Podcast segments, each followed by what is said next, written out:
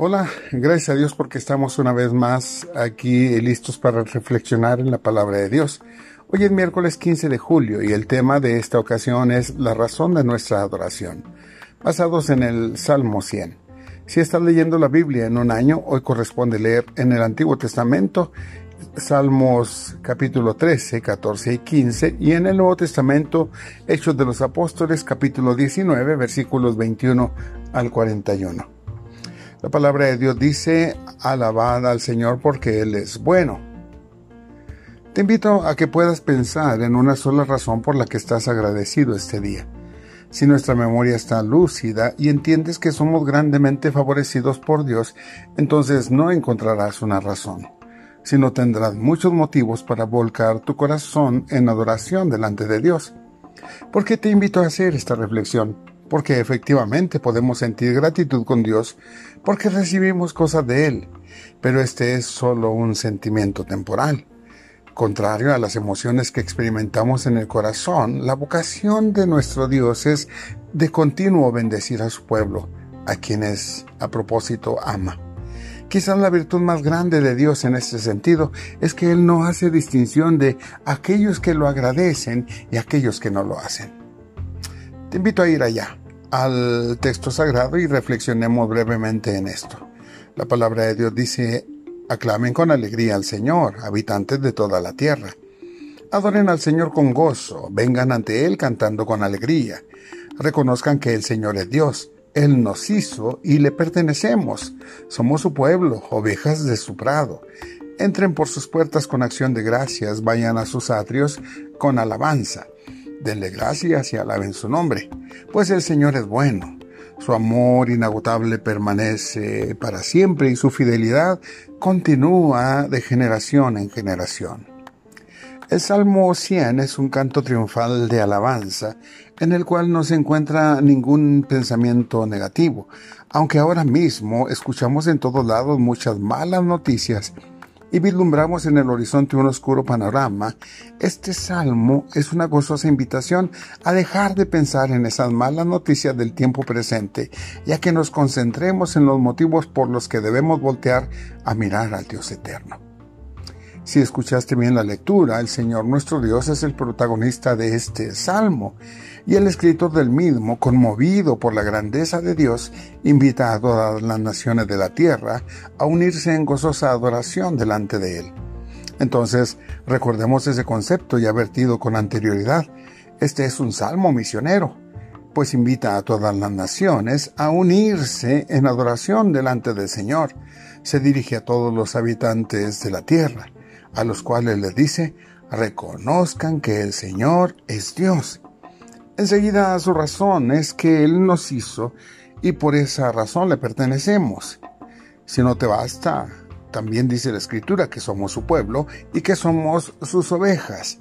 Indica que le pertenecemos aunque nosotros neguemos este hecho. Él comprueba su paternidad reconociéndonos aunque nosotros le neguemos y nos llama a sus ovejas. En el Nuevo Testamento Jesús dijo, las ovejas reconocen la voz del pastor y se le acercan. Él llama a cada una de sus ovejas por su nombre. Así que llamar a alguien por su nombre es señal de conocimiento. Y Dios perfectamente conoce a cada uno de nosotros, porque Él nos hizo. La razón de este llamamiento es doble y es expresada en el versículo 1. Aclamen con alegría al Señor es primeramente un llamamiento a la adoración, pero es también un anuncio profético.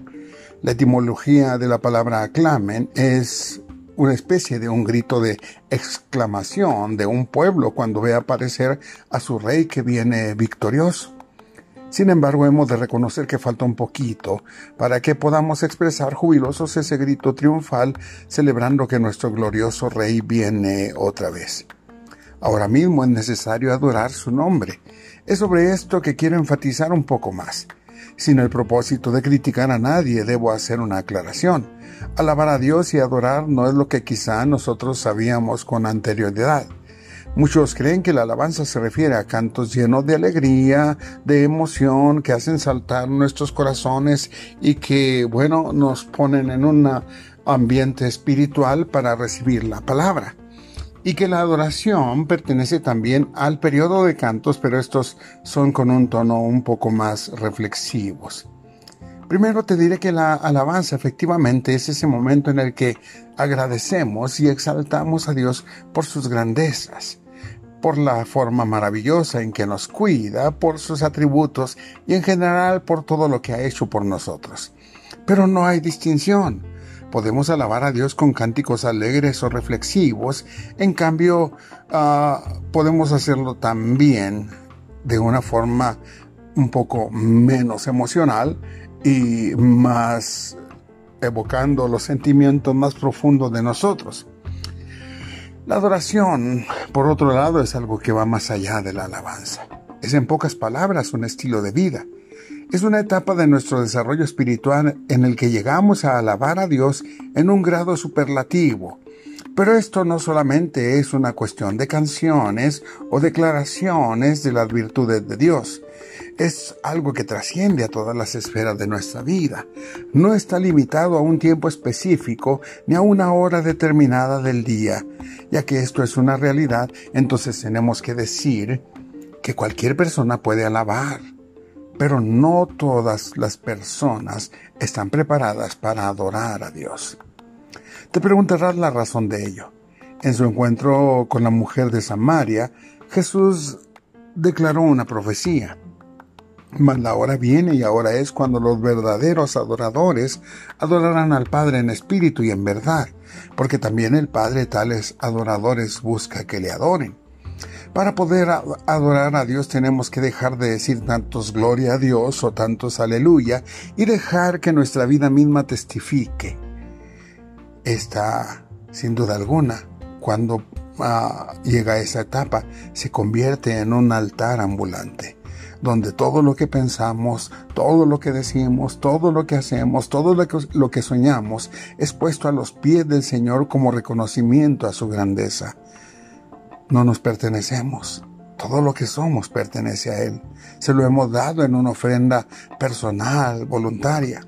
Cuando adoramos a Dios en espíritu y en verdad, comprendemos que no hay barreras, que no hay límites ni espacios que puedan eh, limitar nuestra comunión con Dios, valga la redundancia.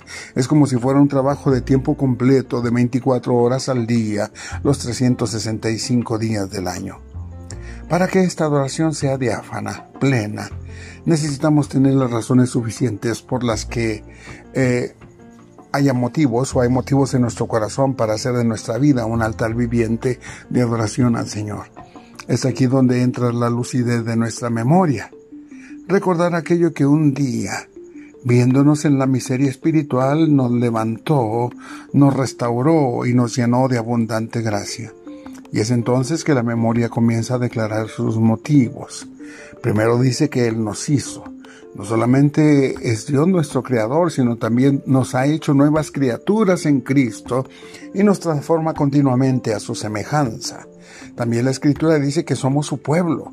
El Señor nos reclama como su posesión y el Espíritu Santo que habita en nosotros es su sello de propiedad. También dice que somos las ovejas de su prado. Como nuestro pastor, Él es nuestro proveedor, protector y nuestro guía. Ahora bien, algo muy hermoso es que declara que el Señor es bueno. Nunca tenemos que dudar de su benevolencia para con nosotros.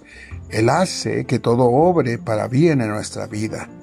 También sigue diciendo sus motivos el salmista y dice que la misericordia de Dios es para siempre. Esto se refiere a la infinita misericordia, bondad, gracia y amor del Señor para con todos los habitantes de la tierra. Finalmente, Él declara, que su verdad es eterna. En un mundo cambiante el Señor es nuestra ancla, quien hace todo lo que ha prometido. Qué glorioso será ese día cuando se escuche resonando en los cielos la trompeta, anunciando que nuestro Rey victorioso viene. Igual de impresionante será cuando se abran las puertas del cielo y estemos alrededor del trono con los hombres y mujeres fieles de la historia, con toda la corte celestial, cantando por la eternidad y declarando que el Señor es digno de recibir honra y gloria por los siglos de los siglos. Que así sea.